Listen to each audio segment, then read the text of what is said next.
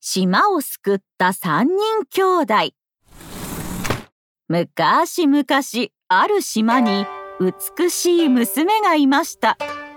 村長の大切な一人娘だったので村長はいつも娘を心配していました。娘や。一人で遠くへ行ってはならんぞ。はいお父様。ある日のことです村長は娘のお腹が大きくなっていることに気づきました。娘やその腹はどうしたのだ？実は私のお腹に神様の子がやってきたのです。なんとそれはまことか。ところがいつまでたっても赤ん坊が生まれません。そのまま3年ほど過ぎたある日娘はついに大きな卵を産みました。お父様どうしたら良いのでしょう。うーん。本当に神の子ならばこの卵から赤ん坊が生まれるに違いない。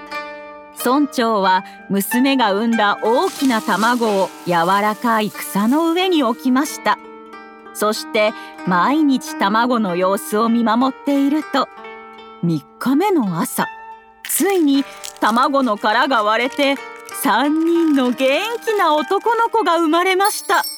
この子たちはまさしく神の子だ。大切に育てるとしよう。村長は3人の男の子にスムリャー、ウプヤー、ヤーマスヤーと名付けると屋敷へ連れて帰りました。娘は喜んで子供たちの世話をしましたが子供たちがあまりにたくさん食べるため村長の家はたちまち貧乏になってしまいました。困ったことだ。こう大ぐらいではとても育てきれん。村長は考えた末に3人を隣の小さな島へ行かせることにしました。スムリャウプヤヤーマスヤお前たちは今日から隣の島で暮らすのだ。もう誰も住んでいない島だ。3人で力を合わせて強くたくましく生きていくのだぞ。わかりました。おじい様。隣の島に渡った3人は早速島の中を探検しました。すると山のふもとに大層年を取ったおばあさんがいました。おかしいな。ここは無人島のはずなのに。おばあさんこんなところでどうしたんですか？3人が訳を聞くとおばあさんは山奥に住む恐ろしい赤牛の話をしてくれました。この山に住む赤牛が村の者をみんな連れて行ったんじゃ。わしの三人の孫娘も連れて行かれたがいつか帰ってくるかもしれんと思ってずっと待っとるんじゃ。そうだったのですか。兄さん助けに行こうよ。そうだ。悪い牛をやっつけに行こう。3人はおばあさんに赤牛退治を約束すると赤牛を探して山に入りました。山の奥へ向かってどんどん歩いていくと瓦屋根のついた立派な門が現れました。この中に赤牛がいるんだな。おーい赤牛！出てこーい！島の人たちを返娘さんたちを返せ！大声で叫んでいるとついに門が開き中から大きな赤牛が出てきました。うるさい小僧どもじゃ。海まで蹴り飛ばしてくれる。負けるもんか。3人と赤牛の力比べの始まりです。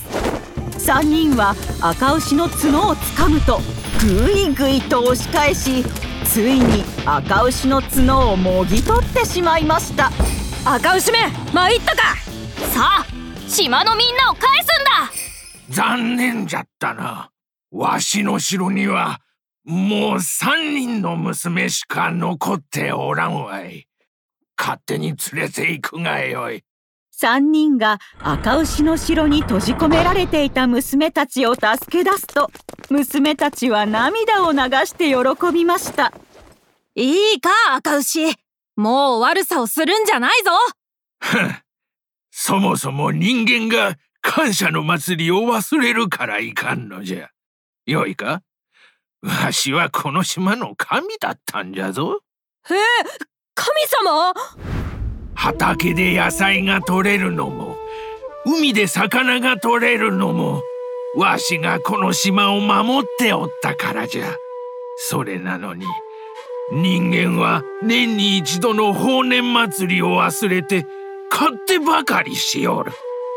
わしをほったらかしにするからわしはこんなに恐ろしい牛になってしもうたんじゃ。そうだったのか。赤牛の話を聞いた3人はこれからは毎年必ず盛大な祭りをすると約束しました。